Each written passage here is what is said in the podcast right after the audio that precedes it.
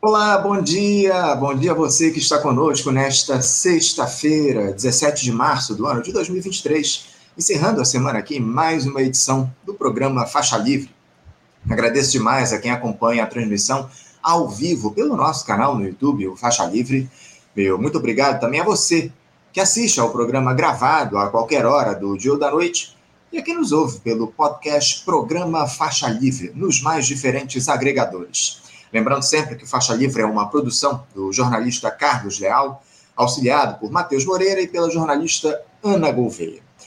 Como de costume, sexta-feira é dia de debate aqui no programa e hoje, excepcionalmente, nós vamos inverter a ordem e trazer logo de cara essa discussão a respeito da educação aqui no nosso país. É um dos temas mais comentados aí nos últimos tempos, em especial por conta da mobilização de estudantes e profissionais de educação pela revogação da reforma do ensino médio. O texto foi aprovado lá durante a gestão do Michel Temer, a gestão golpista do Michel Temer, né, e descaracteriza a grade curricular dos alunos, praticamente exclui disciplinas fundamentais para os estudantes, prejudica a formação sob o discurso falacioso de tornar esta etapa mais atrativa aos alunos, enfim. O fato é que a comunidade escolar tem pressionado pelo fim dessa reforma. Nós não trataremos, evidentemente, apenas desse assunto no debate de hoje. Há muitos outros desafios na gestão do presidente Lula, nessa pasta liderada pelo ministro Camilo Santana, após o desmonte que a educação sofreu ao longo dos últimos quatro anos. E para tratar do que há de mais importante em relação ao tema, nós convidamos aqui um time do mais alto nível para participar conosco daqui a pouquinho. Começando pelo cientista político, doutor em educação e professor da Faculdade de Educação da Universidade de São Paulo, USP, Daniel Cara. Também a professora da Faculdade de Educação e do Programa de Pós-Graduação em Educação da Universidade Federal Fluminense, a UF, e membro da diretoria da Associação dos Docentes da UF, a ADUF, professora Ignacioli, e também o professor da Faculdade de Educação pela na Universidade Federal do Rio de Janeiro, a UFRJ, pesquisador do CNPq, cientista do nosso estado, projeto da FAPERJ e também colaborador da Escola Nacional Florestan Fernandes, o professor Roberto Lerrer. Daqui a pouquinho a gente chama todos eles aqui para a gente começar esse importante debate no nosso programa. Na sequência do debate, nós traremos aqui uma entrevista com um outro militante pela educação, que também vai falar um pouco sobre esse tema. Ele, inclusive, participou das manifestações contra a reforma do ensino médio na última quarta-feira, aqui no Rio de Janeiro, mas também vai analisar o nosso intrincado quadro político. O presidente Lula sinalizando paz às Forças Armadas. Ele esteve com oficiais da Marinha no dia de ontem. Na volta da viagem à China e aos Emirados Árabes, na próxima semana, ele estará também com militares do Exército e da Aeronáutica. Será que temos aí um acordo sendo construído para livrar de punição lá os integrantes das Forças Armadas envolvidos na intentona do 8 de janeiro? É o que vai nos ajudar a responder, entre outras questões, o professor na rede estadual do Rio de Janeiro e diretor também da Fundação Dinarco Reis, Caio Andrade. Um programa aí cheio de temas importantes para a gente tratar no dia de hoje. Eu estou aqui apenas esperando o Daniel Cara acessar a nossa live. Eu ainda não tenho aqui o Daniel Cara, que, que enfim, estaria conosco aqui às oito da manhã para a gente iniciar esse debate, ele ainda não acessou.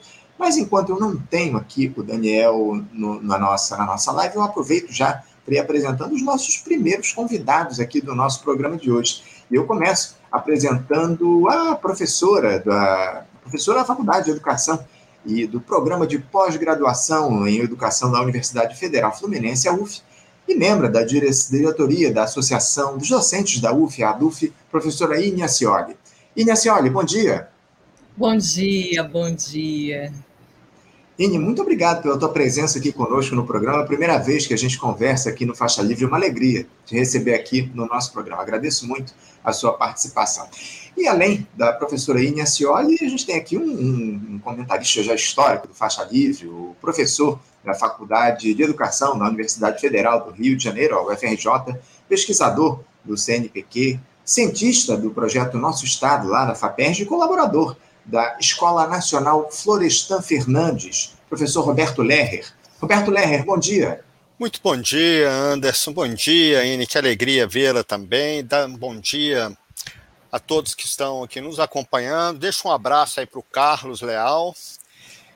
E tenho certeza que nós vamos fazer um, um, debate muito importante, como sempre, é a maravilhosa tradição do Faixa Livre.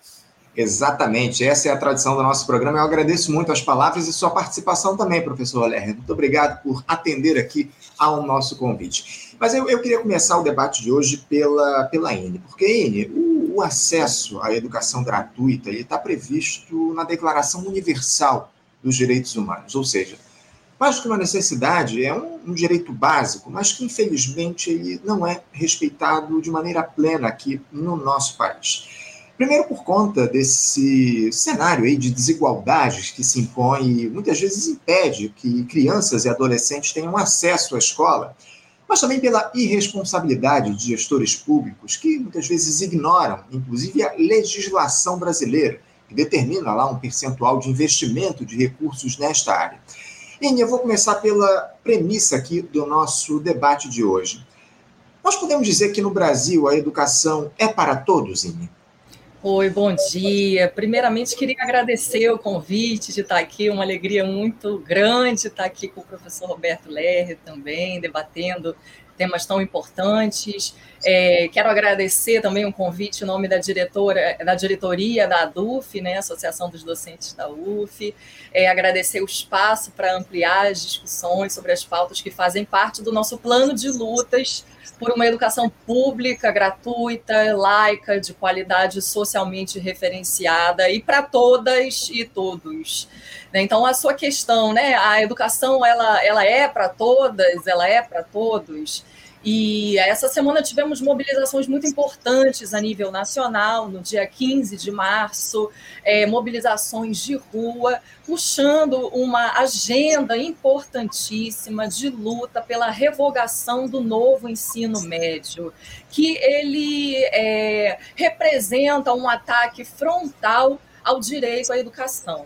É, eu não sei se fica muito claro, mas no discurso dos organismos internacionais, como o Banco Mundial, a Unesco, a OCDE, não se fala mais em direito à educação, se fala em direito à aprendizagem. E aí a gente vai entender qual é a diferença, né? Porque é uma alteração na, na semântica, no discurso da defesa do direito à educação, que traz impactos concretos e imediatos para a escolarização das crianças e dos jovens, principalmente da classe trabalhadora. Então, o novo ensino médio, o que está em jogo? O que, que significa o novo ensino médio? Ele veio a partir de uma alteração na Lei de Diretrizes e Bases da Educação Nacional, a nossa LDB, é, essa alteração ela foi feita, como você já disse, no governo do Michel Temer, por uma medida provisória né, e, e que promove uma ampla reformulação da juventude. E uma ampla reformulação da juventude feita por medida provisória já vem uma, uma questão seríssima, né?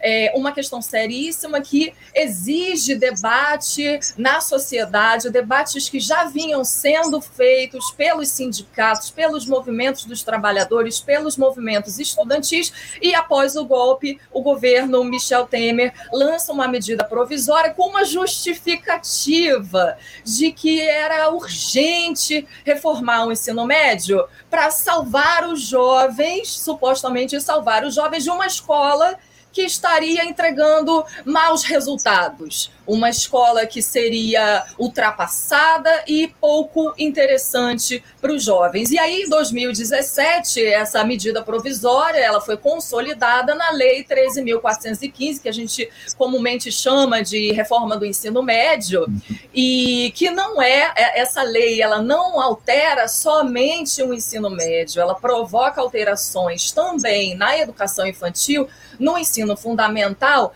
na medida em que implementa implementa a Base Nacional Comum Curricular para todos os níveis, a BNCC. O que, que isso significa? A gente está falando de uma padronização do ensino.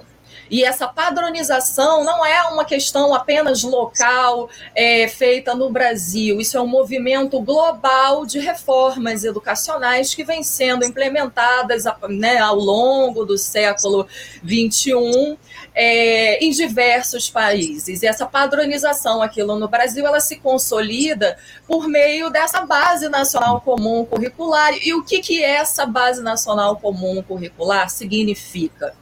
Ela padroniza o currículo, ela estrutura o currículo por competências, competências que são é, di diferenciadas entre competências cognitivas e competências socioemocionais. A própria Base Nacional Comum Curricular, ela define competências como sendo a mobilização de conceitos e procedimentos, habilidades e práticas, né, habilidades práticas, atitudes e valores para resolver demandas da vida cotidiana. Então, não é à toa que algumas redes estaduais, a escola pública, está implementando disciplinas com nomes esdrúxulos, como uma disciplina que é, até ganhou a mídia, né, pelo nome, o título da disciplina, que se chama O que rola por aí. Um estudante vai para a escola e ele tem dois tempos de disciplina projeto de vida e dois tempos de o que rola por aí.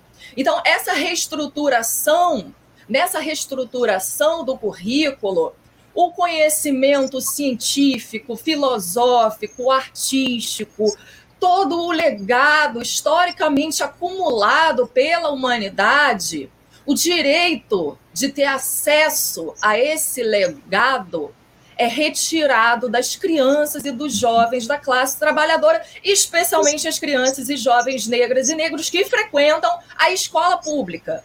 Então, o currículo escolar ele é extremamente empobrecido, diluído em áreas do conhecimento que concretamente a gente vê é, professores, por exemplo, de história sendo colocados para dar aula de educação física, professor de filosofia tendo que dar aula de marketing digital e por aí vai, né?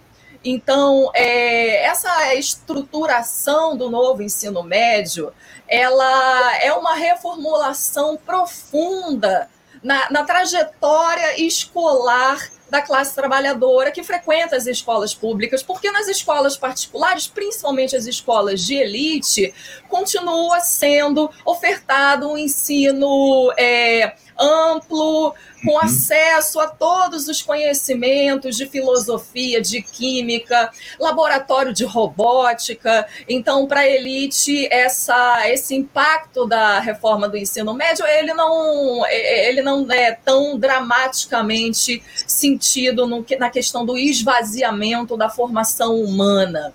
E a questão da, da reforma do ensino médio, eu não sei se eu estou atropelando também, falando demais, não, sei como é que é. Porque a gente vai, vai se aprofundar, professora Aine, daqui a pouquinho, nessa questão do tema tá. da reforma do ensino médio. A gente está fazendo aqui primeiro uma abertura para ouvir todos os entrevistados, inclusive, vou até pedir para que a gente tente ser um pouquinho mais ágil nas respostas, para a gente dar dinamismo ao debate. A gente tem alguns temas importantes para a gente tratar aqui no programa de hoje. Eu quero, o professor Roberto Lerner, só vou, só vou pedir licença ao senhor para apresentar aqui já conosco do outro lado da tela o Daniel Cara. Daniel, que acabou de entrar aqui. Daniel, que participa desse debate, ele é cientista político, doutor em educação e professor da Faculdade de, Educa de Educação da Universidade de São Paulo, a USP. Professor Daniel Cara, bom dia. Bom dia, é um prazer estar aqui com vocês. Peço desculpas pelo atraso, mas a gente hoje protocolou um projeto de lei, um decreto de lei legislativo para tentar sustar os efeitos da, da portaria 521 de 2021, que determina o cronograma nacional de implementação do novo ensino médio, que foi feito pelo Bolsonaro. Uhum. E até agora, isso não tem justificativa. Eu tive na transição, a gente dizia isso com muita clareza. É, até agora, o Camilo Santana não revogou esse, essa portaria. Então, acabei me atrasando porque eu tive que fazer conversas com parlamentares, mas quero agradecer, inclusive, parabenizar os parlamentares que assinaram essa medida, né? Não, problema, problema algum, Daniel. Eu agradeço muito aqui a tua participação é, nesse nosso debate. Eu vou já passar a palavra a você, né? Porque eu sei que você tem um compromisso daqui a pouquinho, vai ter de se ausentar um pouquinho antes do fim do nosso debate. Eu, eu questionava aqui a professora Ine, o, o Daniel, a no que diz respeito à questão da educação ela ser um direito a todos. Na tua avaliação, é, é correto dizer que no Brasil há um acesso universal à educação? Como é que você avalia essa questão fundamental, Daniel? Nós estamos muito distantes de um acesso universal à educação. Vou dar alguns números aqui, é, que são pautados tanto na, na, no monitoramento do Plano Nacional de Educação feito pela Campanha Nacional pelo Direito à Educação, como também o monitoramento feito pelo INEP, ou seja, um monitoramento oficial, que só existe, viu, Anderson? É importante frisar, só existe graças à nossa luta no Plano Nacional de Educação, que incluímos a obrigatoriedade do INEP de dois em dois anos fazer essa, essa análise né, do, do, do conjunto das metas e das estratégias. Nesse momento, a gente precisa criar. Depois da farsa da pandemia, ocorreu uma farsa na pandemia, que várias redes municipais, inclusive a de São Paulo, onde eu, onde eu resido, elas disseram que zeraram a fila da creche. O que aconteceu, Ine, Roberto, Anderson, todo mundo que nos acompanha, é que simplesmente, olha só que absurdo, os pais não matricularam as crianças. Claro que não matricularam, não tinha o que fazer, não tinha como, durante a pandemia, você manter a matrícula na creche. E aí, por isso, reduziu a demanda por creche, eles disseram que zeraram a fila da creche, mas não é verdade. A gente precisa hoje criar cerca de 2 milhões de matrículas para as crianças de 0 a 3 anos, só para dar conta de metade delas matriculadas no, no equipamento de creche, que é o equipamento fundamental. A gente precisa criar 500 mil matrículas no ensino fundamental, quase um milhão no ensino médio, 11 milhões na educação de jovens adultos para alfabetização e 30 milhões de analfabetos funcionais que nós temos, né? Eu não gosto desse termo, é o termo oficial, mas pessoas que sofrem de analfabetismo funcional, que significa não ter a capacidade de ler e compreender um texto e, ao mesmo tempo, não ter a, o domínio das quatro operações matemáticas. Veja, nesse cenário, é impossível dizer que o Brasil universalizou o direito à educação. E universalizar o direito à educação não se trata só de uma agenda de acesso, é também uma agenda de qualidade. E o que é importante do que a INE trouxe, em 2013, INE, eu, eu, eu tive, é, por conta do meu trabalho na época na Campanha Nacional pelo Direito à Educação, a chance de de ir para vários, vários, várias reuniões da Organização das Nações Unidas e eu colocava essa questão. É, a ONU, a ONU em si, a própria Unesco, que já era meio dividida entre uma defesa do direito à educação e uma posição relacionada ao Banco Mundial, aos organismos internacionais que buscam é, tornar a educação simplesmente uma agenda de interesse econômico, ou seja, não é um direito, é, um, é uma questão relacionada ao projeto econômico é, ela, ela já começava naquele momento a defender a ideia de que existia um direito à educação que é o acesso. E o direito à, qualidade, né, o direito à qualidade da educação, ela já começava a chamar de direito à aprendizagem, né, como, como você colocou. Eu, na época, tinha um blog no UOL, até escrevi sobre isso, e, e, e, o que é assustador observar é que, ao invés deles se, se envergonharem dessa, dessa tese, porque o direito à educação ele é indivisível, ele é acesso e qualidade. Ao invés deles se envergonharem dessa tese, o que, que eles fizeram? Eles radicalizaram nesse sentido, radicalizaram não é nem um bom termo, eles se tornaram sectários nessa defesa do direito à aprendizagem. O que é importante dizer para quem está acompanhando a gente? Se o direito à educação ele é uma operação de ensino-aprendizado, e ele é uma operação de ensino-aprendizado, que tem que ser pautado tanto pelo acesso à educação, como também pela qualidade da educação. Não existe direito à educação sem qualidade. Então, Anderson, nós não temos consagrado direito à educação no Brasil, mas se é ensino-aprendizado, quando você só foca no aprendizado, o que, que você está excluindo? Todo o trabalho de ensino. E o que, é o trabalho de ensino? É o trabalho dos professores, é o trabalho de infraestrutura das escolas, é o trabalho de garantia daquilo que meu professor, meu colega da USP, o Belchior, dizia que a, a gratuidade é ativa, que é a garantia das condições para o aluno permanecer na escola, alimentação escolar, transporte escolar, livro didático. Ou seja, a educação está sob ataque. E a reforma do ensino médio é o aspecto mais visível desse problema.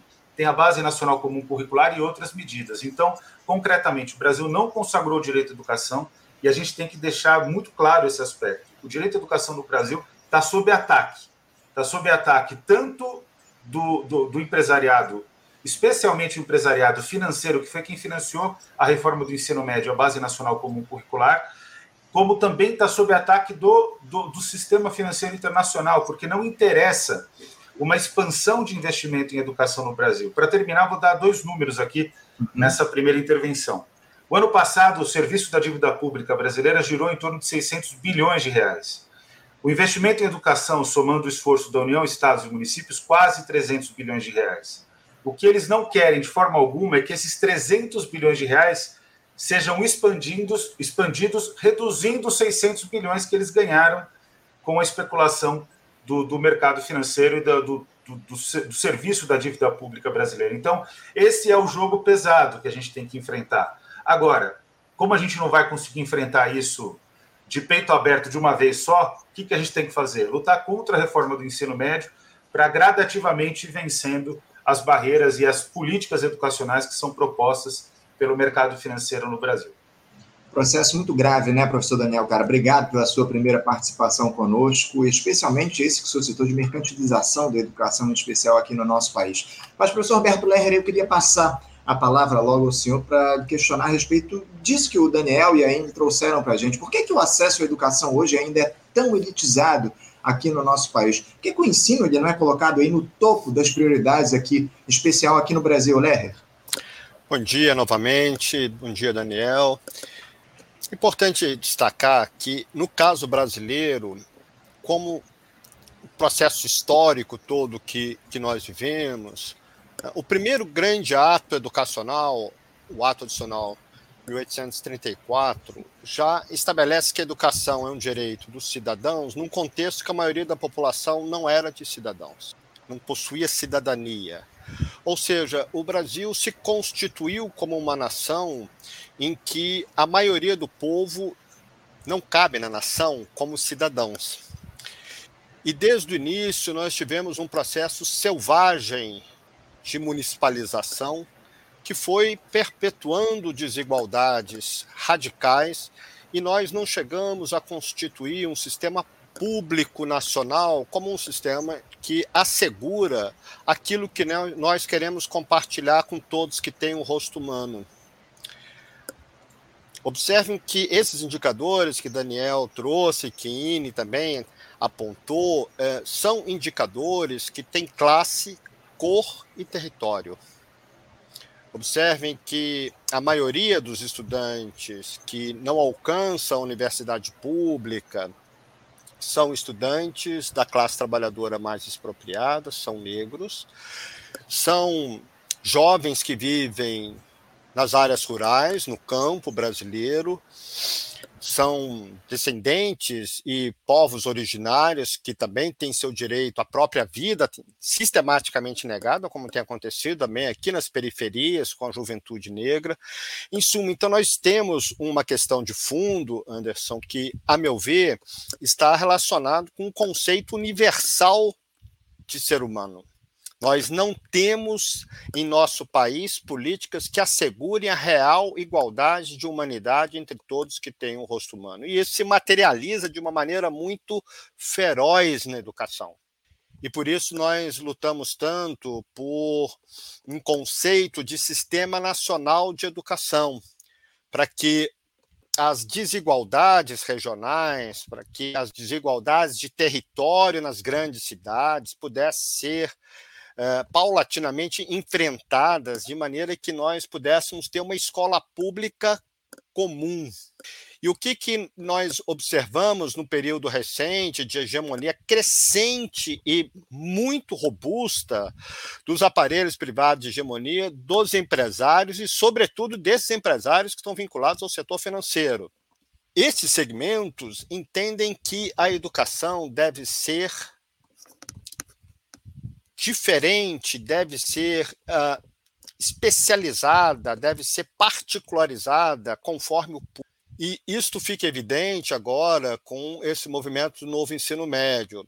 Observe que nós conquistamos a duríssimas penas na Constituição Federal o direito à educação básica de 4 a 17 anos, obviamente aí pensando em todas as diversidades de idade essa ideia de esse conceito que está na Constituição de uma educação básica é uma sinalização política muito importante. Ou seja, nós queremos assegurar a educação infantil, o ensino fundamental, o ensino médio não como três segmentos separados, mas como uma totalidade, como um, um, conceito de direito ao conhecimento artístico, tecnológico, cultural, que pudesse assegurar, digamos, uma noção mais profunda de cidadania política, econômica, social.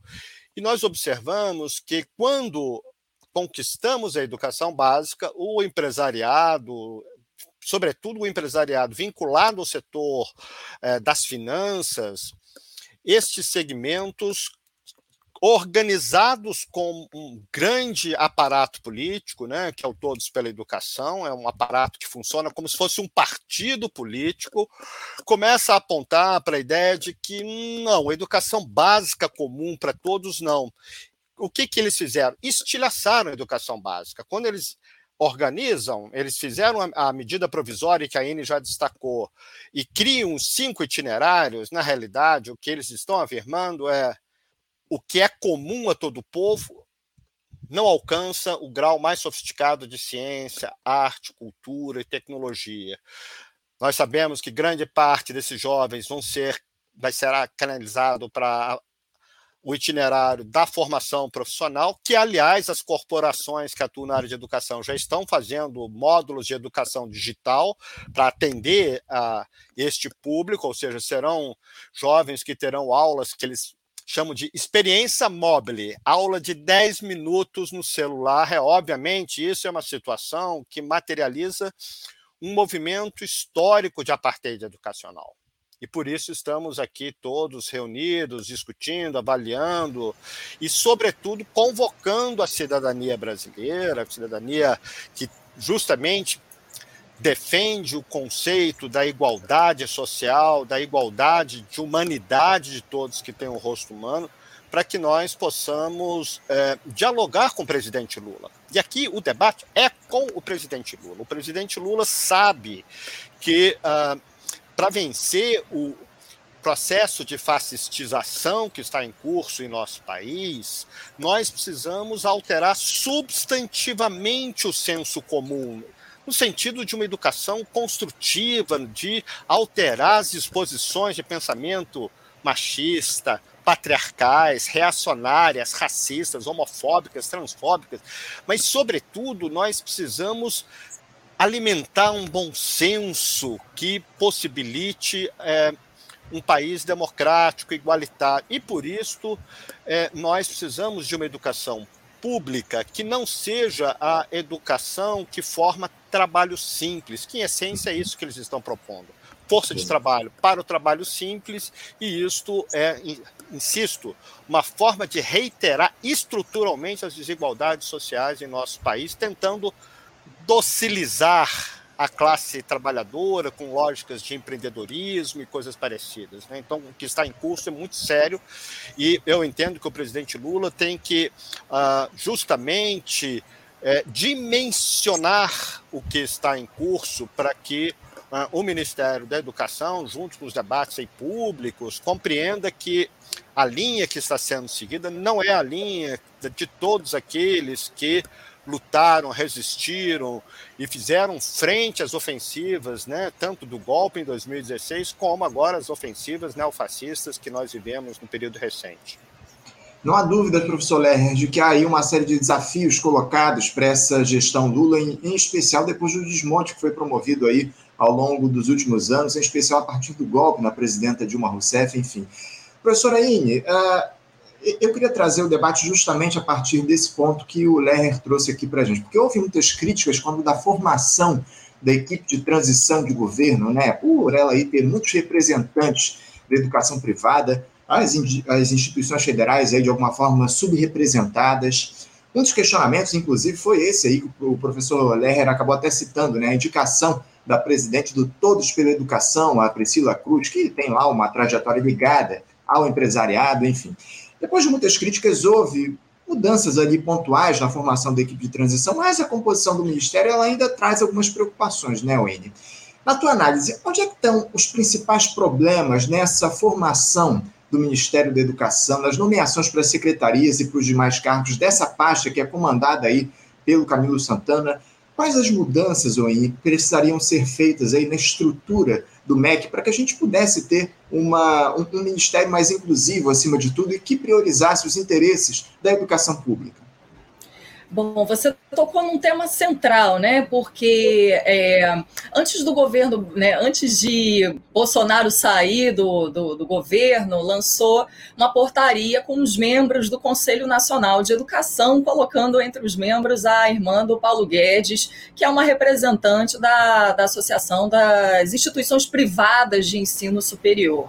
Então, nós temos no Conselho Nacional de Educação representantes diretos na defesa da, da, da, da mercantilização da educação, da educação como mercado, é, da, da, da, lucra, é, da, da, possibilidade de se lucrar principalmente com é, o recurso público destinado à escolarização da classe trabalhadora nas escolas públicas. E o Ministério da Educação é um dos ministérios é, mais criticados é, amplamente pela sua composição. Camilo Santana é, tem uma trajetória é, no estado do Ceará. É, e uma trajetória que por muitos é vista como bem-sucedida, porque o estado do Ceará ele é considerado um modelo a ser replicado por é, pela questão de alto índice do IDEB, é, de uma suposta qualidade da educação. É, então, o Camilo Santana, é, no Ceará, ele é, avançou com o processo de privatização da educação pública, de parcerias público-privadas, em pouco diálogo com a Universidade Estadual do Ceará, a Universidade Federal no Ceará.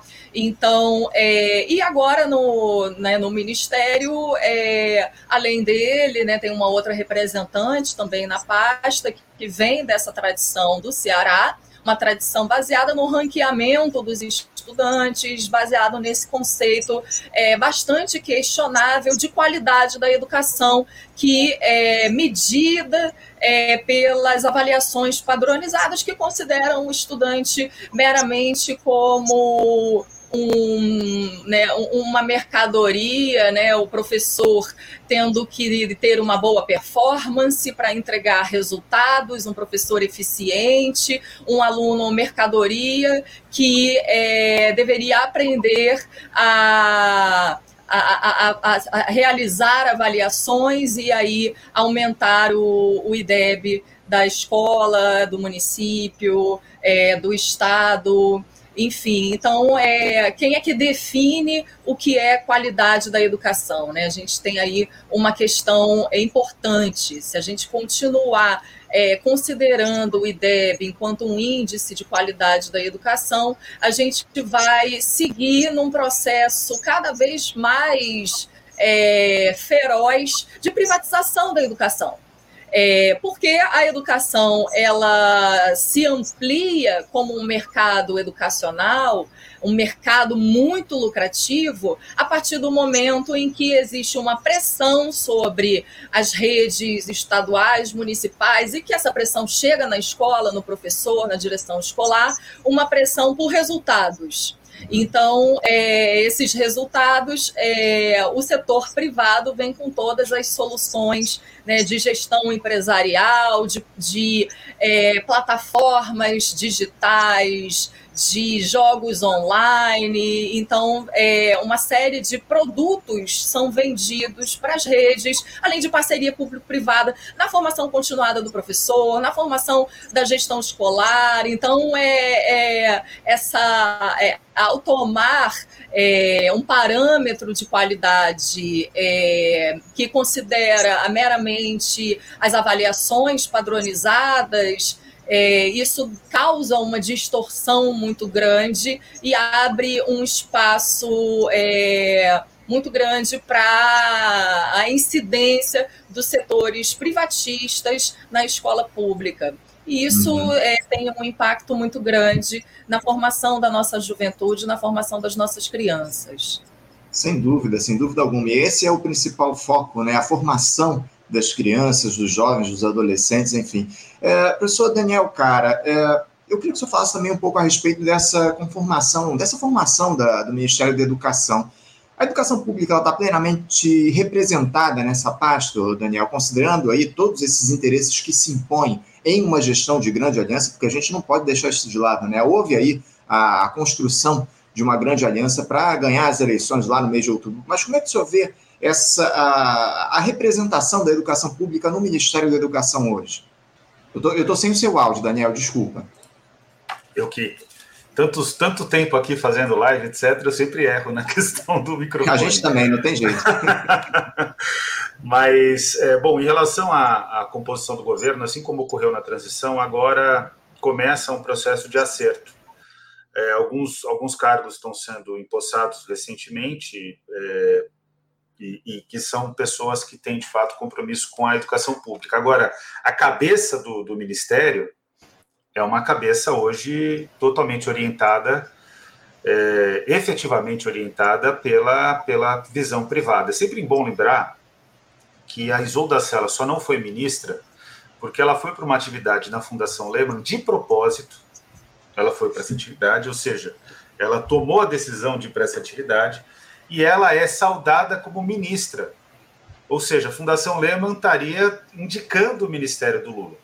E aí a, a jornalista Renata Cafardo, de forma tendo que relatar o fato, né, de forma jornalística, ela destacou isso numa, numa matéria, numa, numa matéria que ela, ela até considera positiva a indicação da, da Isolda. É importante dizer aqui, Anderson, Ine, você que pesquisa essa questão, o Roberto também, que um, um elemento que não está sendo pesquisado, concordo com a ideia de que o Todos pela Educação ele é um partido. Eu, eu que estou na luta aí diretamente com eles o tempo todo, eu acho que se sobrevaloriza o Todos pela Educação e subdimensiona, se subdimensiona quem de fato tem capital. Não achem que a Priscila Cruz se reúne com, com os grandes empresários e, eles deter, e ela determina uma agenda. Quem determina são os empresários.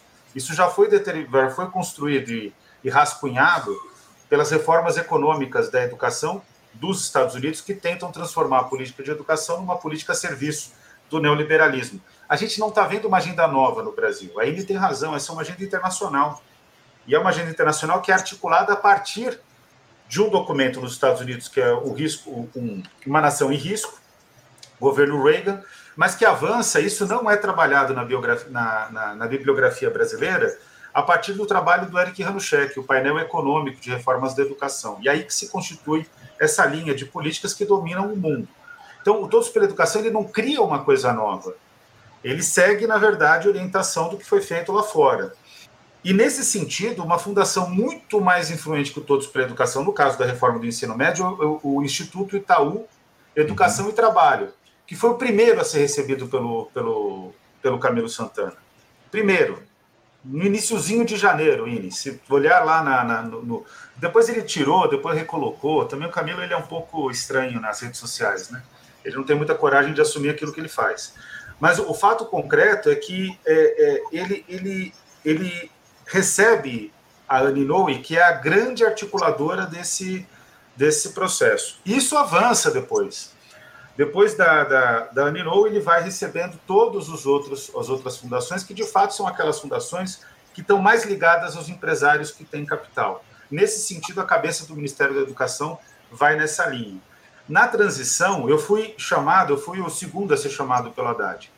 E eu perguntei para ele como era a composição. A composição na primeira reunião é claramente desbalanceada. Na, na, na portaria, que, que é de, de, se não me engano, de 16 de novembro de 2022, aí já tem algum equilíbrio. Mas o tempo todo, quem coordenou o processo da transição é vinculado às fundações empresariais, outra pesquisa que pode ser feita analisar os, os, os, contratos da Fundação Getúlio Vargas, aí do Rio de Janeiro, na, na área da, da, da educação, que são coordenados pelo ministro José Henrique Paim para ver quais são os vínculos que existem entre as instituições da transição, as fundações empresariais e o Camilo Santana. Nessa semana, o Paim foi até o, o, o Ministério da Educação. E o Paim é uma pessoa competente, realiza um trabalho de gestão competente, mas ele não, não é uma pessoa que entenda de concepção de educação ele não tem a mínima ideia do que é o projeto de educação, o que é o projeto do direito à educação, que foi tão bem explanado pelo Leyer, pela INE. Eu, eu, eu, falo isso com respeito, ele é um excelente gestor, mas não é um gestor que tenha concepção. E aí a concepção que ele acaba que acaba orientando o trabalho do Paim é também das reformas econômicas da educação. O que é mais grave, Anderson? O Brasil, aí eu não gosto tanto assim do Nelson Rodrigues, eu acho ele muito conservador, mas ele tem razão em relação ao viralatismo. O Brasil é um país tão vira-lata em relação à sua elite econômica e essas fundações empresariais que simplesmente eles importam um modelo e sequer têm noção que estão importando o um modelo. Isso que é mais dramático, porque o que, que ocorreu na década de 90? O Paulo Renato ele traz essas ideias sem citar a fonte, ele traz essas ideias para o Brasil na década de 90.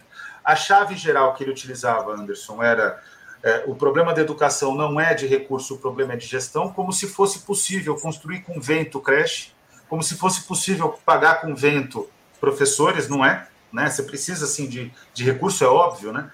Mas no fundo, o Paulo Renato ele traz essas ideias que elas vão sendo reificadas e atualizadas a partir dessas instituições que tão pouco sabem muito bem o que estão o que estão construindo. O que eles sabem muito bem. E eu acho que esse é o ponto que os empresários, em especial, sabem muito bem. Esse é o ponto que a gente finaliza. São quatro questões fundamentais de todas as reformas neoliberais. A primeira, conter a expansão do gasto em educação. Se expandir o gasto em educação, reduz o espaço para especulação dos títulos públicos. Segunda medida, gerir a educação. Se tem 300 bilhões disponíveis, eles querem implementar o projeto neoliberal de gestão, uhum. é, que é o que hoje tem, 300 bilhões de reais para a educação, mais ou menos. Terceiro ponto, privatizar a educação. Nesse sentido, o Brasil está atrasado, graças à luta dos trabalhadores e trabalhadoras em educação e dos professores é, é, universitários, enfim, que também, obviamente, são trabalhadores em educação, mas o foco principal é a, a luta dos trabalhadores da educação básica, graças a estudantes, enfim, toda a comunidade educacional, movimentos sociais, redes da sociedade civil, que travam esse processo de privatização. Agora, tem um quarto projeto que ele é foi muito bem descrito aqui pela, pela INE e pelo Roberto, né, que é a disputa, que aí os três primeiros é a escola marxista de análise do neoliberalismo. O quarto ninguém fez melhor do que a escola francesa, na minha opinião. Especialmente Pierre Dardot e o Christian Laval, que, que leem o, o Bourdieu e o Foucault. O quarto objetivo é disputar a função social da escola para criar um indivíduo neoliberal, que é aquele que acredita que é empreendedor de si mesmo. Isso é a reforma do ensino médio, na, na, na acepção plena do programa. Uhum. Então, tem três objetivos estruturais, que são os que mobilizam Jorge Paulo Leman, família Moreira Salles, do Instituto Unibanco, família Setúbal, família Vilela, família Nobre do Itaú, é, que mobilizam ah, todos os especuladores, que mobilizam o MBL, por exemplo, que é financiado para fazer proselitismo desse projeto absurdo, que, que mobilizam João Dória. É, esse projeto econômico é o, que, é o que determina a ação. Só que também tem uma disputa de hegemonia na sociedade, que é formar o indivíduo neoliberal para reduzir o que é a reforma do ensino médio, é formar uma sociedade, toda ela com a concepção, a visão e a ação dos coaches de Instagram, que são exatamente hoje as pessoas que ficam fazendo proselitismo do neoliberalismo no, nas redes sociais e que atraem muitos jovens. Por isso que a gente tem que revogar essa reforma.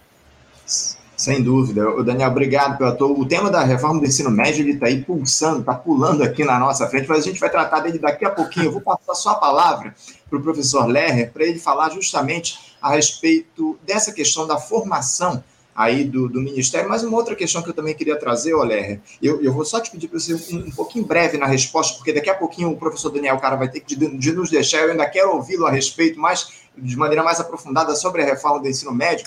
Mas eu queria te questionar a respeito do seguinte: nos primeiros anos lá do governo Lula, Oler, muito se investiu na abertura de vagas em cursos técnicos e de tecnólogos aqui no nosso país. Era lá uma das plataformas do governo na área da educação naquela época. Só que de lá para cá, o que a gente viu foi um desmonte do parque industrial brasileiro e muitos desses profissionais que acabaram se formando como técnicos, eles acabaram se vendo aí sem espaço no mercado de trabalho. Eu queria que você falasse, além, evidentemente, da formação do Ministério, falasse rapidamente sobre essa questão. Foi um acerto, na sua avaliação, esse investimento no ensino técnico no nosso Brasil, no nosso país, sendo que, na sequência, o país acabou deixando de lado o setor industrial, deixou esse setor descoberto, né? Já foi muito bem aqui pontuada a especificidade do Ministério da Educação.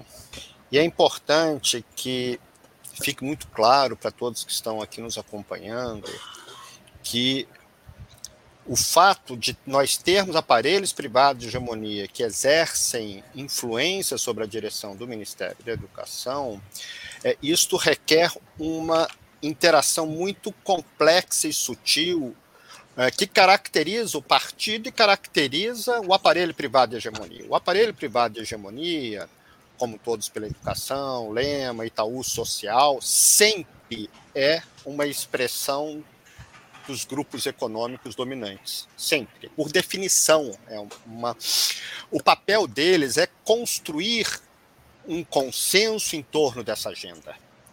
E não apenas construir um consenso, é construir um consenso ativo em torno dessa agenda. E por isso que muitas vezes, Daniel, nós temos que prestar atenção no modus operandi dos aparelhos privados de hegemonia para nós compreendermos por que, por exemplo, a voz autorizada hoje para falar de qualquer assunto da educação pública, pandemia, uh, falta de professores, currículo, qualquer tema, hoje a voz autorizada das grandes corporações da mídia sempre é a voz desses aparelhos privados de hegemonia, que, de certa forma, definiram uma agenda para a educação brasileira. E eu não tenho dúvida que o Ministério da Educação é operador desta agenda. Ele está convencido desta agenda, ele incorporou, não é um maquiavelismo, não é uma subserviência apenas, é, é algo muito mais profundo. Ele está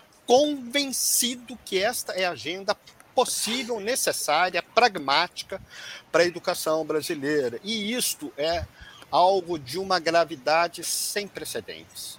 Porque, vejam, mesmo setores críticos, o, Dani, o, o, Camilo, o Camilo é um quadro do PT. O Camilo é, é, fez uma gestão vitoriosa, elegeu seu sucessor numa situação difícil na eleição lá do Ceará. Né? Então, mesmo quadros que são é, qualificados, antes disso, o Fernando Haddad também já tinha incorporado esta agenda como uma segunda natureza, ou seja, é esta é a agenda. Então, nós temos um trabalho aí muito complexo, que é traduzir o que está no núcleo duro do capital, mas como que eles vão paulatinamente ganhando os corações e mentes, inclusive dos setores críticos. Né? E então acho que esse é um tema é, estruturante para o futuro da educação brasileira. E, de fato, Anderson, é, os IFETs, a expansão dos institutos federais, é um movimento muito contraditório e interessante, a meu ver. Primeiro, porque capilarizou instituições federais para territórios que não tinham nenhum tipo de instituição. De fato, no, no projeto original, nós tínhamos muito aquela ideologia do Pronatec. Não sei se você, os, os, ouvintes uhum. mais antigos devem lembrar, né? Era uma ideia de formação mais prática, mais pragmática para o trabalho. Mas abre concurso e entram jovens maravilhosos nessas instituições. São pessoas que fizeram mestrado, doutorado, uh, são pessoas com muitas ganas, enfim, de dar um ensino público diferente, e isto diferenciou muitos institutos. E você tem toda a razão, os institutos se expandem e, e crescem em áreas tecnológicas, em diversos domínios, num contexto em que o país está desfazendo cadeias produtivas complexas. Né? Hoje, a base econômica brasileira é uma base de baixa complexidade, excetuando ilhas muito pequenas. Uh, eu vou concluir dando um exemplo. O Brasil formou, no período de maior expansão econômica recente, que é de 2007, 2008 a 2010 aproximadamente, 80 mil mestres e doutores nas chamadas ciências duras, na química, na física, nas engenharias. Desses 80 mil, menos de 200 trabalham com pesquisa e desenvolvimento em setores privados ou seja, dentro das empresas. A gente forma 80 mil e tem 200 trabalhadores uh, hoje atuando em pesquisa e desenvolvimento no setor privado. O que, que isso nos demonstra empiricamente? O setor privado no Brasil, o capital, as frações burguesas que operam aqui, não uh, desenvolveram como estratégia econômica inserir os seus processos de exploração do trabalho com processos de maior complexidade de trabalho. Os setores de pesquisa e desenvolvimento estão todos é, em outras partes do mundo. Né?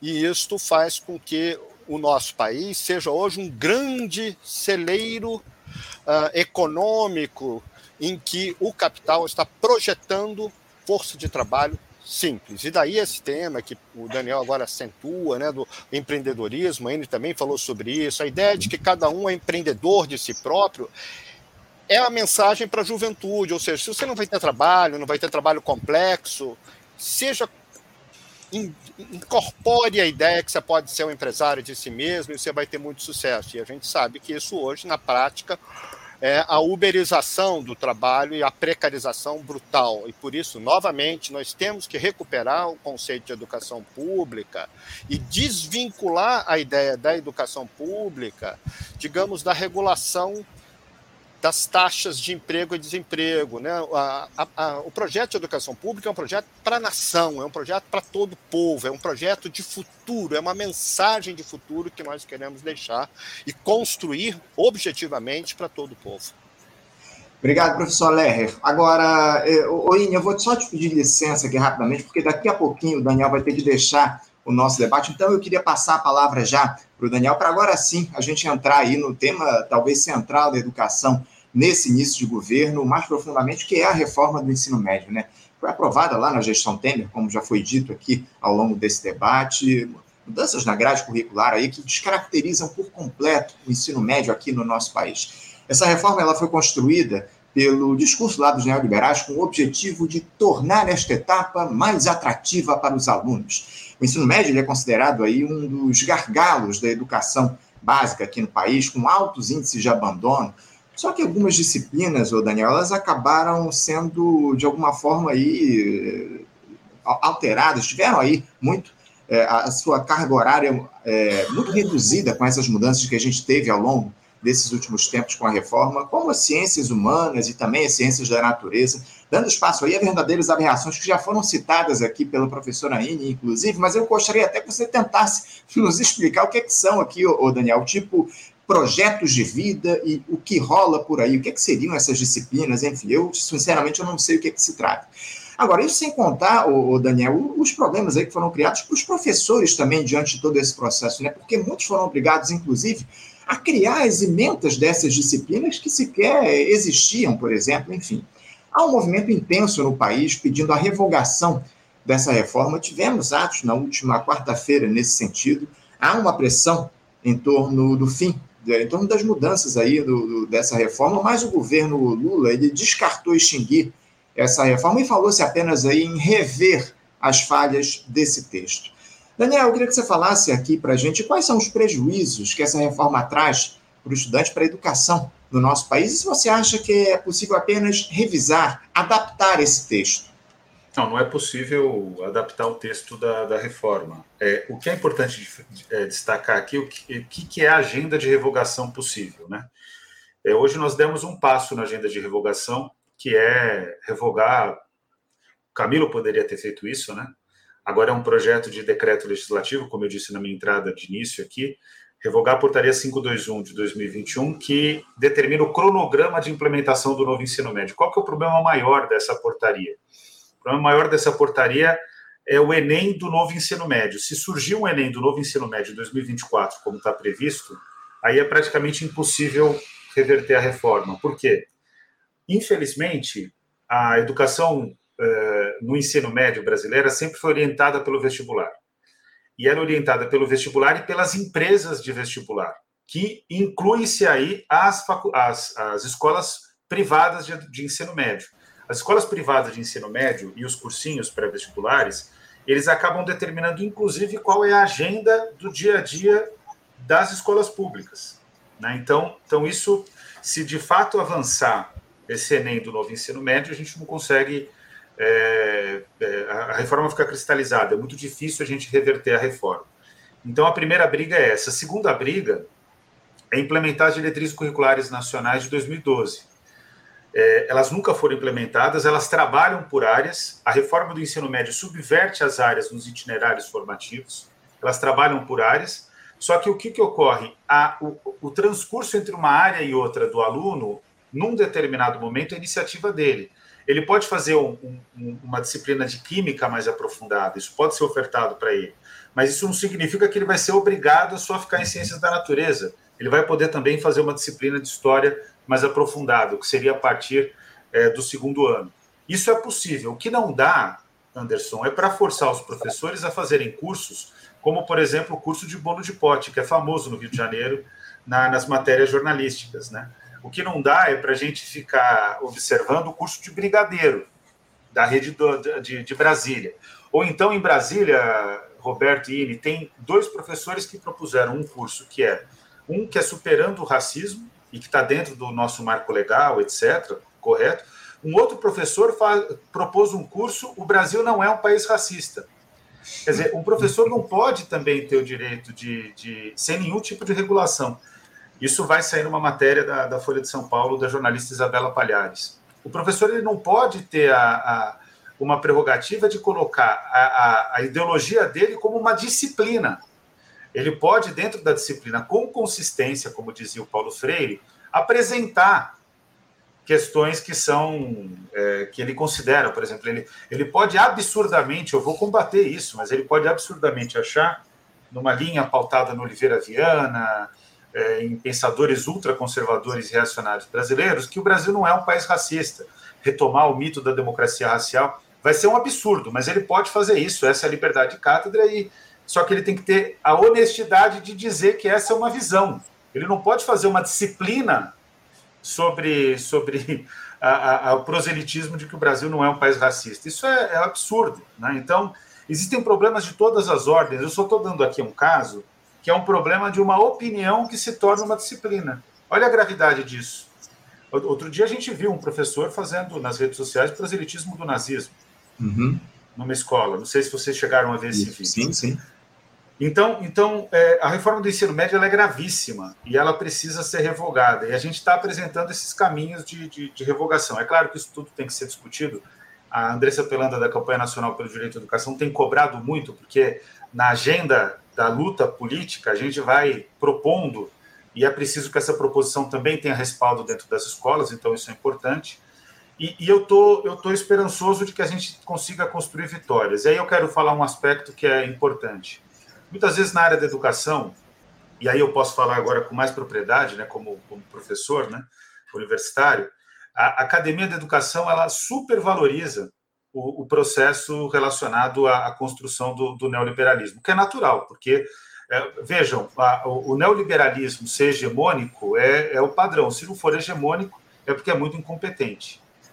É, por quê? Porque essa é a, é a, filosofia moral que orienta o mundo, infelizmente, a gente combate isso todos os dias, mas ao mesmo tempo é a, a, o, o estágio atual do sistema, do modo de produção capitalista.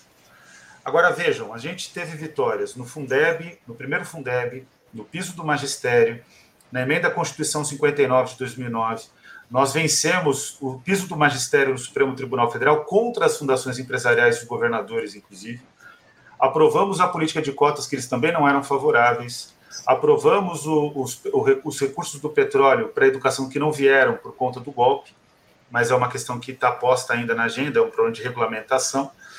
É, nós aprovamos o Plano Nacional de Educação e depois veio o golpe de 2016 a gente continuou lutando contra o golpe, lutar contra a reforma do ensino médio é parte do jogo.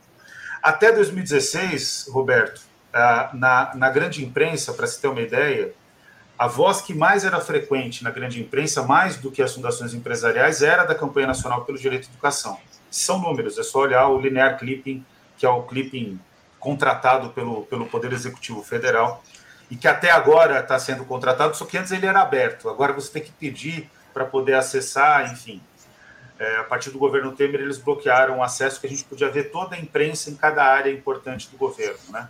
Alguns sindicatos, inclusive, contratam linear clip, então é possível também ter o sindicato. A questão concreta é que a, a área da educação não estava preparada para lidar com o fato que tem uma rede né, da sociedade que participa de, de debates e lutas no, no, nos mecanismos internacionais, sempre defendeu o princípio do primeiro público da escola sempre fez a defesa do programa que é construído a partir do Fórum Nacional de Escola, que era a liderança na imprensa. Parado, não tinha nem ponto de comparação. No fato concreto é que vem o golpe, isso muda. Se constitui um novo sistema. Tem um artigo, inclusive, produzido na revista 1, a revista da Arizona, a Estudos Analíticos, que fala sobre isso em relação ao novo Fundeb. A gente é, é, perde a hegemonia na imprensa, mas a gente continua falando com a imprensa. O ano passado, é, no Jornal Nacional, inclusive eu fui a pessoa que mais falou. O problema da nossa área não é o caso do Roberto, mas é um caso problemático, inclusive, aí na Academia do Rio de Janeiro, que não se compreende as contradições e as diferenças entre o movimento como da campanha e o movimento em Todos pela Educação, por exemplo. E o resultado concreto é que a gente teve uma inserção enorme no Jornal Nacional, mas ah, parece que os nossos colegas nem veem isso.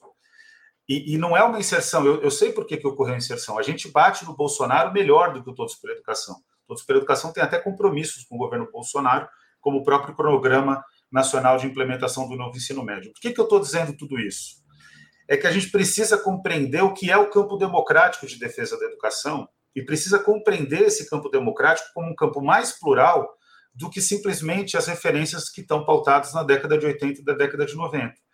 E quem está, de fato, mobilizando esse campo precisa conseguir construir as alianças necessárias para vencer, inclusive, o neoliberalismo. Então, basicamente, o que eu estou dizendo aqui é que a gente precisa construir uma frente que não é tão ampla assim, porque não envolve setores neoliberais, mas precisa construir uma frente ampla que seja efetiva para o desenlace da luta contra o novo ensino médio.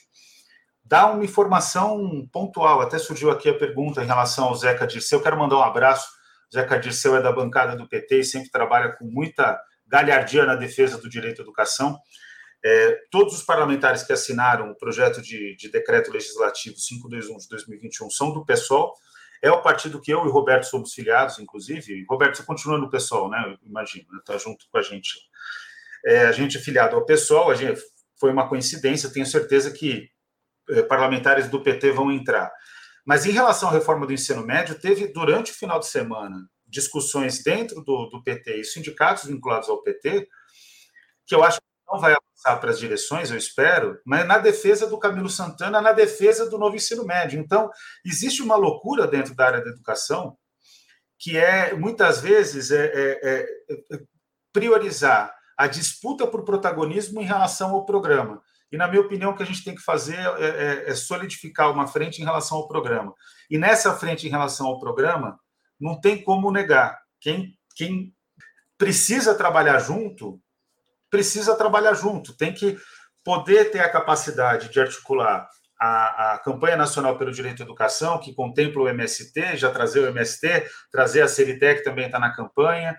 Está muito difícil trabalhar com o DIME, mas tentar trazer um DIME, ou seja, a gente tem que começar a ter a capacidade de construir programa conjunto e ação conjunta. Caso contrário, cada um vai continuar fazendo o seu. E aí, continuar fazendo o seu, a chance de vitória é menor. Pode ter vitória ainda, porque foi assim no Fundeb no, no segundo Fundeb contra o Bolsonaro. Mas não é tão simples. E por último, absolutamente por último, é preciso que se compreenda. Fundeb, por exemplo, a gente acabou de aprovar, Anderson, o Fundeb, né? Foi 2020. É recente porque é uma emenda à Constituição, então 2020, três anos é pouca coisa, né? Ainda não está implementado o novo Fundeb. A gente aprova o novo Fundeb e trava. Partido Novo, em relação a, a, a, a, a, uma tentativa de permitir a privatização da educação absoluta no artigo 213. Vence o Partido Novo e Todos pela Educação, destaque de segundo turno, para não ficar aqui explicando longamente, emenda à Constituição, destaque de segundo turno, é, é antilitúrgico no acordo parlamentar. Eles tentaram aprovar, a gente vence o destaque de segundo turno contra o custódio qualidade, que é o um mecanismo desenvolvido pela campanha nacional pelo direito à educação, em parceria com o professor José Marcelino de Rezende Pinto de Ribeirão Preto a gente consegue é, travar uma tentativa de uma parlamentar do Rio de Janeiro, apoiada pelo Rodrigo Maia e, pela, e pelo governo Bolsonaro. A gente vence todos eles em relação à, à ideia de, de, permitir voucher e, e, e, participação das escolas comunitárias do ensino fundamental e ensino médio com, com recurso do Fundeb. Mas aí, dá cinco minutos, sai no primeiro blog dizendo a, a vitória no Fundeb é parcial. Não existe vitória absoluta nesse cenário de Congresso Nacional. A gente ganhou muito mais do que perdeu, mas também na área de educação, assim, parece que comemorar a, a derrota, mesmo quando a vitória é majoritária, é uma postura melhor do que ter a capacidade de, de conseguir comemorar uh, os avanços. Então, o que eu vejo é que a gente ainda precisa acertar melhor o nosso campo para poder ganhar agora. Posso garantir para vocês isso hoje, hoje, 17 de março de 2023. Se entrar para votar um projeto de lei efetivo, constituído dentro de uma bancada como grande, como a do PT, ou um conjunto de bancadas, como a, a, a PT, Rede, eh, Pessoal Rede, é, uma parte do PDT, etc. Mas se entrar na agenda de discussão do Congresso Nacional em plenário um, um, um projeto de lei com urgência para votar a reforma do ensino médio, hoje a reforma cai. Por quê? Porque os parlamentares sabem que a mobilização dos, dos, dos professores é grande. Foi o que aconteceu no Fundeb. A gente sabia que quando entrasse para votar o CAC, o CAC seria aprovado. Implementar é outra coisa. Esse é um outro desafio que a gente vai ter que percorrer.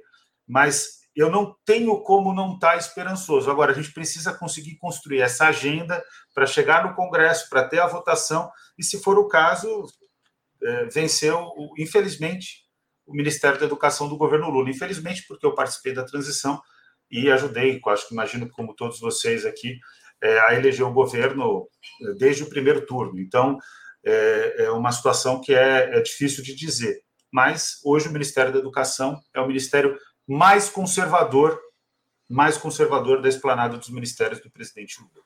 Lamentavelmente, Daniel, essa é a realidade que a gente tem e, acima de tudo, a gente precisa construir, de fato, uma unidade para derrotar essa reforma do ensino médio. Daniel, eu quero te agradecer muito a tua participação aqui no nosso programa. Já chegamos aqui ao seu tempo limite estabelecido e a gente vai voltar a conversar é. em outras ocasiões aqui no Faixa Livre. Obrigado, Daniel, pela tua participação aqui com Valeu, a gente. Valeu, Anderson. Valeu, Roberto. Tchau, tchau, Ili. Um abraço. Bom, conversamos aqui com o professor Daniel Cara. O professor Daniel Cara que nos ajudou aí a entender um pouquinho mais a respeito da educação, cientista político, doutor em educação e professor da Faculdade de Educação da Universidade de São Paulo. Mas a gente continua aqui no nosso debate. A gente não, encerra o nosso debate aqui não, porque eu queria te passar a palavra, Winnie, você que nos cedeu aqui a vez para o professor Daniel Cara falar, eu vou te passar aqui agora a palavra para você falar um pouco a respeito disso, né? A sua opinião sobre essa reforma e como é que ela pode afetar a formação dos alunos. Com a reforma, o, a reforma do ensino médio, os estudantes eles saem preparados de fato para seguir a sua formação ingressando no ensino superior? Bom, é uma questão central essa que você colocou, né? E aí é, eu vou aqui trazer alguma, né, uma defesa de por que, que a luta pela revogação do novo ensino médio é uma luta que não deve ser somente dos estudantes e dos professores das escolas e das universidades públicas. É uma luta que deve ser do conjunto da sociedade. E aí é importante a gente entender o que, que, significa o novo ensino médio, porque existe muito desconhecimento mesmo, porque o, as informações que chegam pela mídia, que chegam para o conjunto da sociedade, são sempre informações que trazem um caráter de inovação, de liberdade de escolha, de criatividade, de vitalidade, quando na verdade, concretamente, o que a gente vê é o oposto. Então, como é que é estruturado o novo ensino médio? A gente tem uma questão da ampliação da carga horária anual da, é, da, da é, do ensino médio, né, no primeiro, segundo e terceiro ano do ensino médio. Então, a partir da Lei 13.415 de 2017, o tempo de permanência do jovem na escola deve aumentar de 800, 800 horas anuais, que era o que era antigamente, para um mínimo de mil horas anuais. Mas não existe nenhum recurso orçamentário adicional para assegurar essa ampliação da carga horária presencial é porque isso exigiria uma re readequação da infraestrutura física das escolas, maior aporte de insumos de material didático, de alimentação, concursos públicos para professores. Então, a gente se dá conta que a própria legislação ela já traz qual é a solução para a ampliação dessa carga horária. É colocar atividades à distância. E aí a gente fala é, desse mercado de educação online, atividades à distância, plataforma. Estamos falando de ampliação do mercado no Brasil para empresas como o Google, na sua, é, no seu braço Google Education. Né? É, estamos falando da Microsoft, estamos falando do Zoom, estamos falando, é, não estamos falando apenas da elite local Estamos falando de alianças das elites locais com capital internacional financeirizado. Então, é, a ampliação da carga horária anual no ensino médio ela não significa necessariamente que o estudante vai estar mais tempo no espaço escolar, usufruindo de biblioteca, de quadra de esporte, em interação com seus professores, em diálogo com os seus colegas, se organizando em grêmio estudantil, refletindo, debatendo criticamente, coletivamente a realidade concreta da escola pública. E então essa é uma questão bastante grave o novo ensino médio, ele fragmenta e individualiza a trajetória escolar do estudante o estudante ele passa a ter a oportunidade de escolher as disciplinas que ele vai se matricular. E isso, concretamente, leva à quebra dos vínculos interpessoais, essa coisa de você entrar no ensino médio, você ter a sua turma do, do ensino médio que te acompanha no primeiro, segundo e terceiro ano do ensino médio, onde você vai estabelecer laços, você vai estabelecer vínculos de afeto. A partir dessa fragmentação da escolarização, da trajetória escolar do jovem, é cada um por si, é, supostamente seguindo o seu projeto de vida. E o projeto de vida é uma disciplina é, institucionalizada pela legislação, uma disciplina obrigatória institucionalizada pela legislação, né? Projeto de vida. Então, é uma exacerbação do individualismo e da competição, e isso tem um impacto grave na própria noção de democracia. É, o individualismo e a competição é um terreno em que a extrema-direita se fortalece. Então, é, voltando, né, do total da carga horária do ensino médio, somente uma parte pode ser dedicada para a Base Nacional Comum Curricular, no máximo 1.800 horas. Né? E a Base Nacional Comum Curricular, ela pulveriza as disciplinas escolares em áreas do conhecimento e empobrece o currículo. Né? É, então, é, é, além da, da carga horária destinada à Base Nacional Comum Curricular, que tem um limite máximo, a lei coloca um limite máximo máximo para o estudo das áreas do conhecimento, o restante da carga horária deve ser para os itinerários formativos, famosos itinerários formativos. O que são esses itinerários formativos? É a grande pergunta. A legislação ela coloca cinco possibilidades de itinerário. Mas, no concreto, o que, que são os itinerários? É literalmente qualquer coisa. É um vale tudo. A lei coloca a possibilidade de certificação de experiências práticas junto ao setor produtivo, ou seja, disponibiliza uma mão de obra extremamente barata ali é, precisando de créditos para contabilizar as horas para o ensino médio. É, o novo ensino médio traz a possibilidade da escolarização por regime de créditos. Então, é essa ideia de que o estudante deve ir ao longo da vida acumulando créditos, certificações de competências para em algum momento conseguir concluir o ensino médio e quem sabe sonhar em entrar na universidade, que a universidade pública é, que, que tende a se tornar cada vez mais elitista e embranquecida. Então, aqui a gente se, se depara com um conceito que é estruturante das reformas educacionais, e não só no Brasil, a nível global. A ideia de educação ao longo da vida, que é uma ideia que vem sendo martelada pela Unesco desde a década de 90.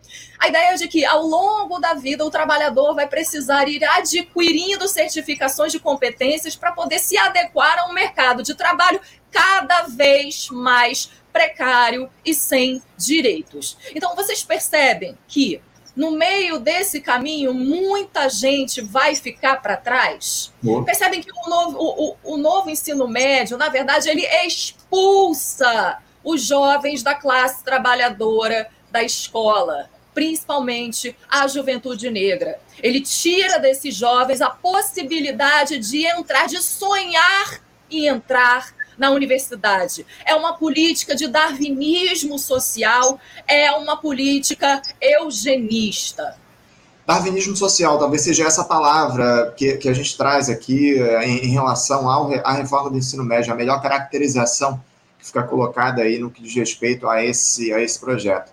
Obrigado pela participação, professor E agora, professor Ler, eu também queria que o senhor, inclusive encerrando aqui o nosso debate, vou lhe passar a última palavra aqui no nosso debate, já estamos chegando aqui no finalzinho. Como é que o senhor vê essa questão ensino, da reforma do ensino médio? O senhor enxerga o governo Lula aí sensível a essas pressões que tendem a se ampliar contra a reforma? O que é está em jogo nessa discussão, Ler? Quais os interesses do governo, ou quais interesses o governo Lula precisa contrapor para revogar esse texto? Eu penso que o tema do novo ensino médio será o primeiro grande desafio da reconstrução democrática em nosso país de maneira mais estrutural. Né? Nós estivemos aí é, em contendas muito importantes, muito ásperas. Né? Nós temos a questão militar no Brasil, nós vimos a tentativa de golpe no dia 8 de janeiro como sinais de que a extrema-direita ela é, não está disposta a possibilitar a consolidação de uma transição democrática em nosso país por meio do governo Lula. Então, os intentos de, de desestabilização serão permanentes e nós precisamos é, mobilizar a cidadania brasileira para que nós possamos trazer uma agenda substantiva da democracia. Né? Obviamente, isso envolve vários eixos políticos. Né? Nós temos a questão da fome, que tem que ser equacionada, mas não basta, neste momento, resolver os problemas do estômago, nós temos que resolver também o problema das expectativas em relação ao futuro. E o novo ensino médio, conforme já fez a síntese, né, agora a, a INE você reforça, né, é uma medida de justamente darwinismo social, quer dizer, é, os que sucumbirem, os que ficarem para trás, serão considerados perdedores, são aqueles que não têm uma boa natureza humana, e isto reacende o pior alimento da extrema-direita, que é justamente o ressentimento, né, é justamente as manifestações racistas, né, e assim vai é, de maneira subsequente. Nós temos um amplo arco de forças hoje no Brasil que é contra o novo ensino médio nós reivindicamos atuar junto com esse amplo arco de força, porque nós somos organizadores, todos nós somos organizadores nas nossas entidades acadêmicas, partidos, sindicatos, todos nós estamos construindo esta grande frente. E ela é preciosa, porque nós vamos ter uh, posições que vão das entidades acadêmicas, né, como a Amped, que é a entidade que pesquisa a educação no Brasil, nós vamos ter as sociedades vinculadas às ciências da natureza, nós vamos ter a, a grande central, né, a Confederação CNTE, que também está contra essa posição, nós temos parlamentares, nós temos, enfim, um conjunto de forças que eu insisto, devem uh, interpelar é, não de forma é, focal o governo, é, o Ministério da Educação, mas nós temos que fazer esse debate, eu gostaria de reiterar, com o presidente Lula, que ele está ciente da importância de nós superarmos esses processos de fascistização. Eu creio que esta hegemonia que eu fiz referência, de que a agenda da austeridade da educação, enfim, essa agenda, ela, é, digamos, é como se fosse a única agenda possível, como se não tivesse alternativa, aquilo da Thatcher, né? There is no alternative. É, não tem alternativa, não tem outro caminho. Nós temos que resgatar algo precioso também, que é uma tradição de luta na educação pública, que vem lá do Fórum Nacional em Defesa da Educação Pública, na Constituinte, enfim, que foram grandes coalizões de luta em defesa da escola pública. E eu faço uma saudação muito efusiva às iniciativas dos estudantes, porque eu penso que a participação estudantil hoje é o elemento decisivo para afirmar a legitimidade desse processo, porque são os estudantes que serão segregados, e é importante que os estudantes digam em alto e bom som: eu não aceito ser segregado. É uma tonteria imaginar que isto não tem repercussão sobre o conjunto do sistema educacional. Hoje, é impossível imaginar um, a formação de um engenheiro que não consiga entender o que são os impactos socioambientais da produção de energia e das modificações tecnológicas da natureza. É impossível. Nós estamos diante de mudanças climáticas e um engenheiro não pode ser alguém que sabe matemática e física. Ele tem que necessariamente ter uma cultura geral. É impensável imaginar que um biólogo não vai ter uma formação matemática, para desenvolver modelos matemáticos, por exemplo, para entender como que uh, se desdobra uma pandemia, como foi aqui, né, como vivemos aqui da situação hoje, né, da Covid, por que que em determinados territórios, em determinados grupos sociais, a taxa de letalidade é maior, por que que morrem mais negros nas favelas, nas periferias, isso tudo é feito com modelos matemáticos, que são sofisticados, então, sob qualquer ponto de vista, essa proposta ela é anacrônica, ela não diz respeito aos desafios que a humanidade possui no século XXI. É impensável hoje um jovem que não tenha uma cultura geral nos, das áreas científicas, culturais, artísticas nós precisamos reconstruir os nossos valores como povo, nós precisamos reconstruir as nossas formas de afetividade, nós precisamos reconstruir, enfim, a nossa cultura que foi destroçada né, nesses últimos anos.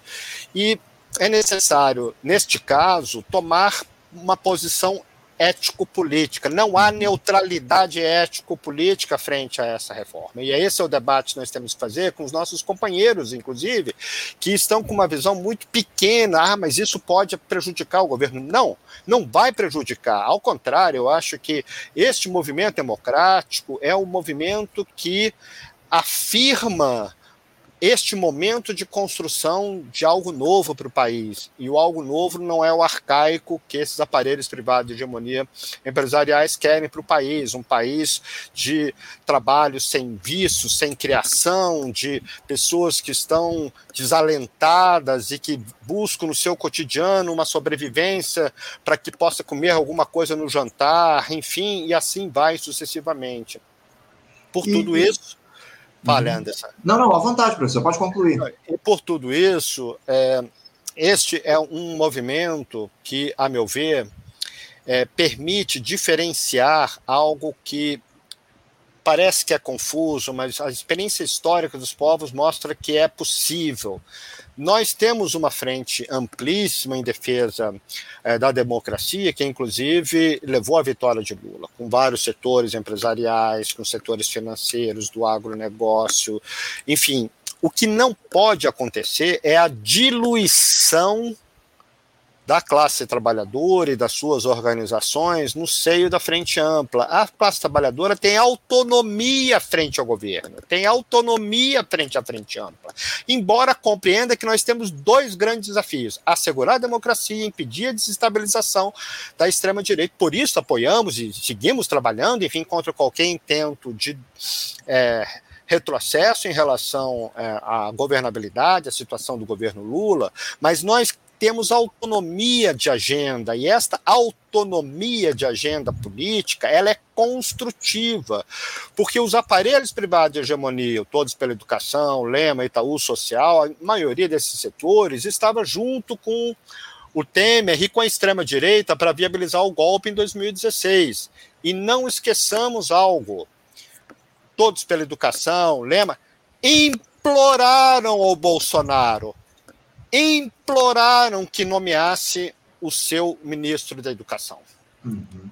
Quando o Bolsonaro foi eleito, eles foram a Brasília e levaram o nome do Mozart Ramos. E aí o Bolsonaro parece que já estava convencido de nomeá-lo, aí a bancada evangélica é, o Sóstenes, Cavalcante, outros, né, falaram: ó, oh, se nomear o Mozart, nós vamos fazer uma guerra santa. Aí recua e bota o Vélez.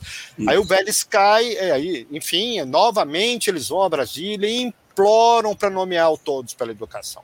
Então, na realidade, é, é um, uma coalizão que tem uma questão muito prática com os governos, ou seja, eles não tinham nenhum problema de estar com o governo Bolsonaro. O governo Bolsonaro é que não quis que eles estivessem, né? Então, é, não são forças genuinamente democráticas, porque fazem parte de uma coalizão de classe autocrática, como mostrou Florestan Fernandes. Eles não vão levar adiante a democracia. Quem vai levar adiante a democracia é esta coalizão da frente progressista de esquerda, dos movimentos dos trabalhadores, da juventude. E nós temos que permanecer unidos, nós temos que permanecer autônomos, mas unidos e com disposição de fazer um futuro diferente, generoso, luminoso para a nossa juventude. E no que diz respeito, professor Lerner, ao tema central aqui do nosso debate, não dá para conceber um projeto de desenvolvimento nacional sem que a educação seja colocada no claro. topo das prioridades. E, lamentavelmente, não é o que a gente tem visto aqui no nosso país ao longo desses últimos anos. Professor Roberto Lerner, eu quero agradecer muito a sua participação conosco nesse importante debate. Um abraço debate muito grande a todos os nossos ouvintes e ao nosso maravilhoso Faixa Livre. Uma alegria rever, Ine. Grande abraço, Anderson. Muito bom revê-lo também e seguimos juntos. Obrigado, professor Lerner. Um abraço forte. Professora Inha Cioli, muito obrigado pela sua participação conosco hoje no debate. Uma alegria recebê-la pela primeira vez aqui no Faixa Livre, brilhantando aqui a nossa discussão. Muito obrigado, Inha. Muito obrigada, obrigada pelo convite. Saúdo a todos que estão nos assistindo e que se interessam por esse importante debate, pela luta, pela revogação do novo ensino médio. Muito obrigada. Muito obrigado, Inha. Um abraço para você. Até a próxima. Conversamos aqui com a professora Ignacioli, professora da Faculdade de Educação e do Programa de Pós-Graduação em Educação da Universidade Federal Fluminense, a UF, membro da diretoria da Associação dos Docentes da Universidade Federal Fluminense, a também, com o professor Roberto Lerrer, professor da Faculdade de Educação da Universidade Federal do Rio de Janeiro, pesquisador do CNPq, cientista do projeto Nosso Estado, lá da FAPERJ, e também colaborador da Escola Nacional Florestan Fernandes. Eles participaram desse debate aqui importantíssimo a respeito da educação do nosso país, que também contou com a participação do Daniel Cara, que teve de sair um pouquinho antes aqui do fim das nossas discussões, mas foi um debate aí muito profícuo no que diz respeito a esse tema da, da educação no nosso país. Debatemos a questão da reforma do ensino médio, são eh, temas aí que estão sempre no topo das prioridades do debate público aqui no nosso país. Você, ouvinte do Faixa Livre, pode ajudar a mantê-lo no ar. Faça sua contribuição diretamente na conta do Banco Itaú, agência 1964, conta corrente 03004 dígito 1. Essa conta encontra-se em nome da Associação de Funcionários do BNDES, a AFBNDES, uma das nossas entidades patrocinadoras, mas seus recursos são destinados exclusivamente para o financiamento do nosso programa. Você pode fazer a sua doação de qualquer valor utilizando também a nossa chave Pix, que é ouvinte@programafaixalivre.com.br. Sua contribuição é fundamental para a manutenção desta trincheira radiofônica no ar.